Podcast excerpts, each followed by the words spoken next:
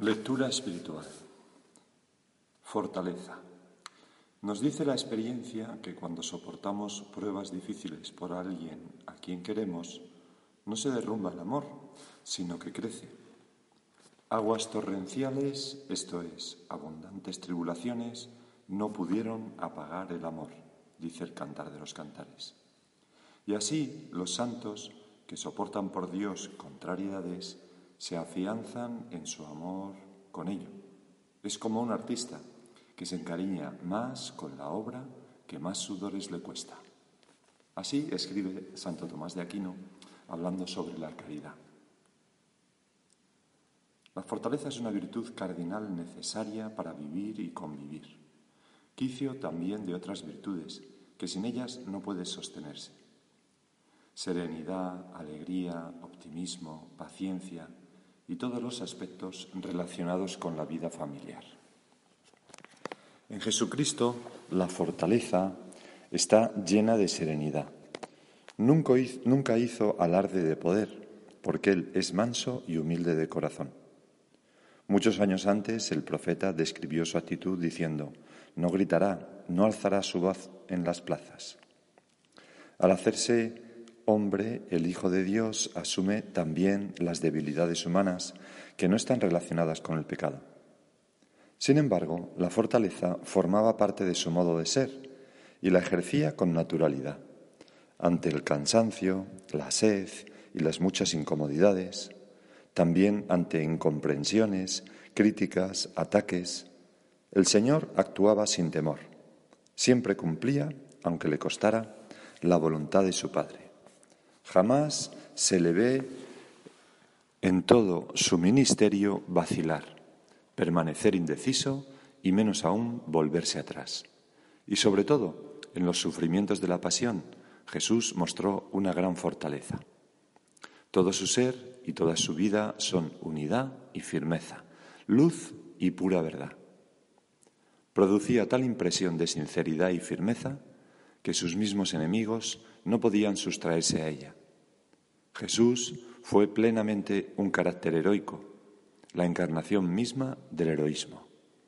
Así dice un escritor teólogo, Carl Adam, en su vida de Jesucristo. También lloró porque es hombre perfecto y todos sus sentimientos fueron sinceros. Tuvo una gran pena al conocer la muerte de Lázaro y experimentó la decepción, el hambre, la sed, y compartió alegrías con su madre y con José. Vivió momentos muy gratos con sus discípulos y con las gentes que se acercaban. Compartió la alegría de los curados, ciegos, leprosos, tullidos. La fortaleza, dice el catecismo, es la virtud cardinal que asegura en las dificultades la firmeza y la constancia en la búsqueda del bien. Capacita al hombre para vencer el temor, incluso a la muerte, y hacer frente a las pruebas y a las persecuciones. Esta virtud, por tanto, tiene una doble función en la vida del hombre. Por un lado, asegura y por otro, capacita. La esencia de esta virtud no está tanto en vencer dificultades como en obrar el bien a pesar de esos inconvenientes, de lo difícil y arduo que se presentan. Conscientes de nuestra fragilidad y de los innumerables riesgos, todos, hombres y mujeres, buscamos seguridades en las que apoyarnos. Pero el Señor no pocas veces desmantela nuestros sistemas de seguridad para que crezcamos en fortaleza humana de hombres recios con temple. A la vez nos impulsa a buscar la fortaleza en el Señor, pues nuestra fortaleza es prestada, como dice San José María. No somos fuertes por naturaleza, sino débiles. El primer ejercicio que debemos realizar es poner todos los medios enseguida para no dejarnos hundir por las dificultades. Cuando los proyectos se vienen abajo y se cierra y oscurece el horizonte, o cuando perdemos a alguien muy querido y la tristeza intenta invadir lo más profundo de nuestro ser, en estas ocasiones aparecen dos opciones ante nosotros. Esforzarnos por salir a flote o dejarnos arrastrar por el desánimo y la desesperanza. Son muchos los obstáculos que encontramos para alcanzar nuestros fines. Se oponen, por ejemplo, lo material y lo físico, que para conducirlo al orden que se pretende es necesario prestar atención para manejarlo bien. Las relaciones humanas son complicadas y sin un conocimiento de las personas y de sus circunstancias es imposible la buena comunicación. También en nuestro interior encontramos contradicciones y confusiones.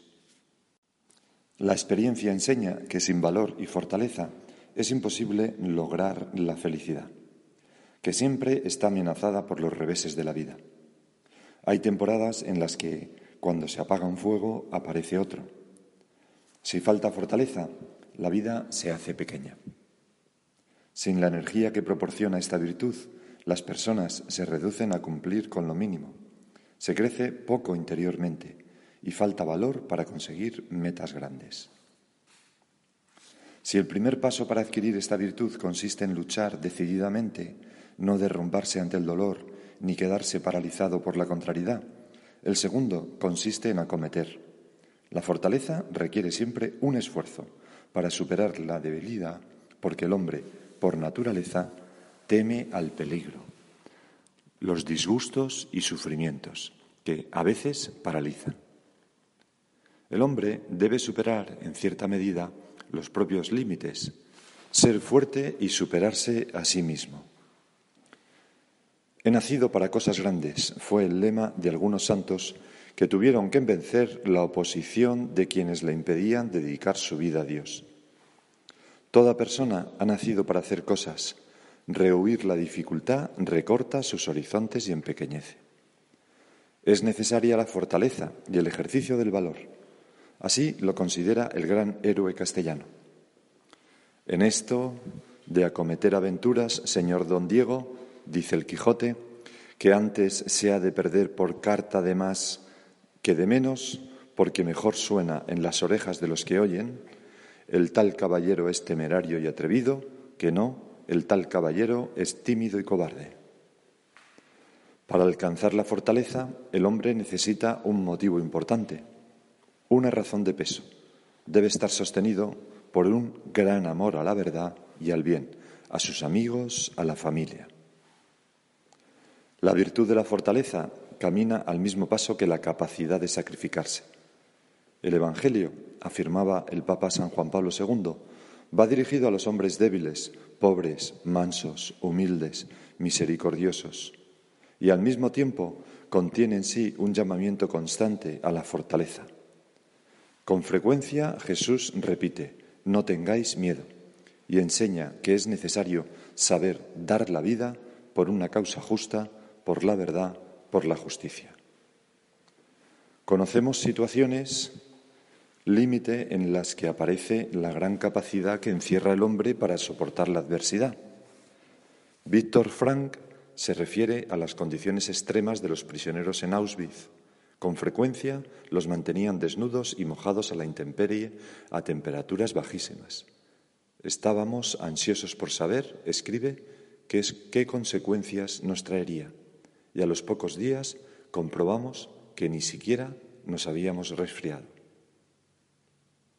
La vida cotidiana exige dosis de energía para llevar a cabo hasta las tareas más habituales con orden y serenidad, con alegría y paciencia, con perseverancia, generosidad, justicia, prudencia, respeto, responsabilidad, tesón. Cada día ejercemos esta virtud de la fortaleza, no pocas veces. En una jornada cualquiera se presentan situaciones en las que se precisa un buen acopio de coraje y de paciencia. Por ejemplo, levantarse a la hora prevista. El mundo nos espera. No enfadarse con los hijos pequeños que discuten con pasión durante el desayuno, quizá por tonterías. Poner unas gotas de buen humor. Resistir un atasco de tráfico sin perder la calma. No airarse con las múltiples interrupciones, especialmente cuando estamos sumergidos en un asunto complicado. Responder con amabilidad y ayudar a quien nos pide un favor. Cambiar serenamente de tarea por otra más necesaria, urgente, pero menos grata. Mantener la calma durante una reunión en la que alguien nos lleva continuamente la contraria. No retrasar sin motivo justificado esa tarea que resulta más difícil o costosa. Cuando es necesario tomar una decisión cuyas consecuencias pueden ser dolorosas, no perder el ánimo, cuando ya es tarde y aún nos quedan muchas cosas por terminar. Son muchas las ocasiones. En estos casos, la fortaleza ayuda discretamente a no perder la alegría. Descubrimos que estas situaciones son oportunidades para superarnos entender que tales circunstancias son pequeños retos ante, ante los que podemos crecernos. Si no lo hacemos así, nos asaltará pronto el mal humor y es fácil que después no sepamos ser amables, ni sonreír, ni hacer un favor. El exagerado proteccionismo hacia los hijos tiende a no dejarlos nunca solo ante los inconvenientes. El excesivo proteccionismo crea en ellos una negativa dependencia de sus padres.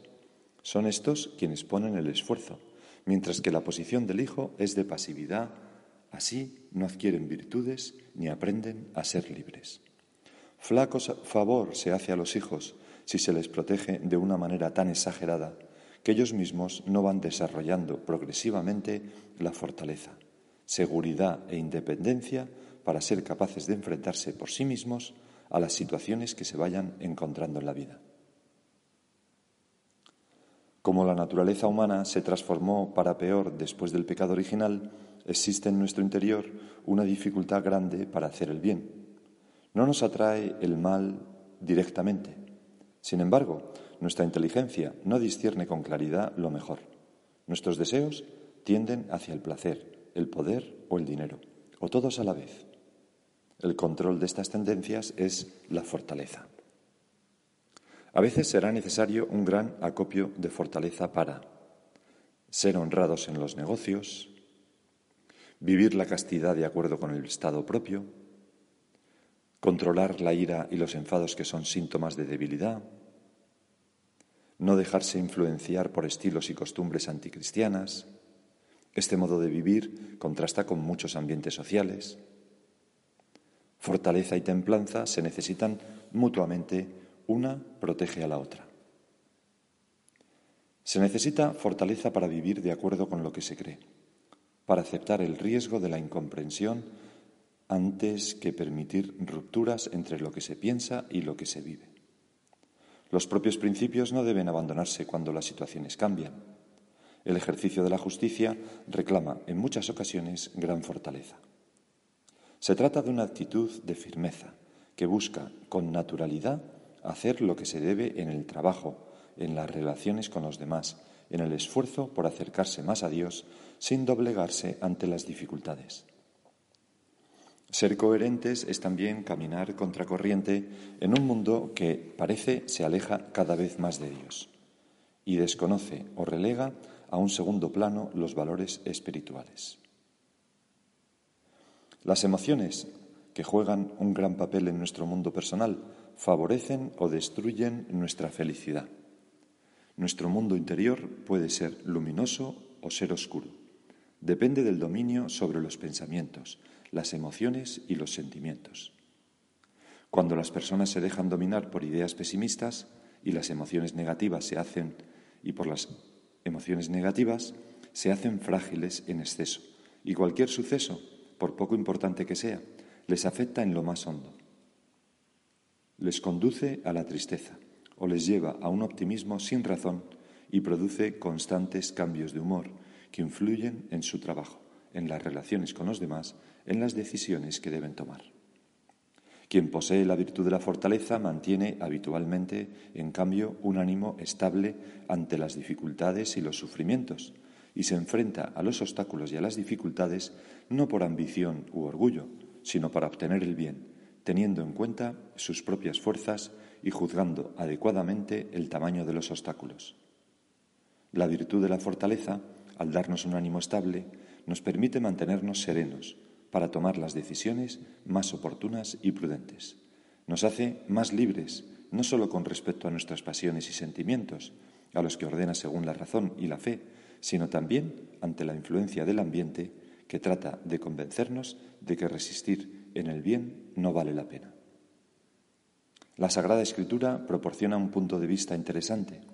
El hombre sabio está lleno de fortaleza.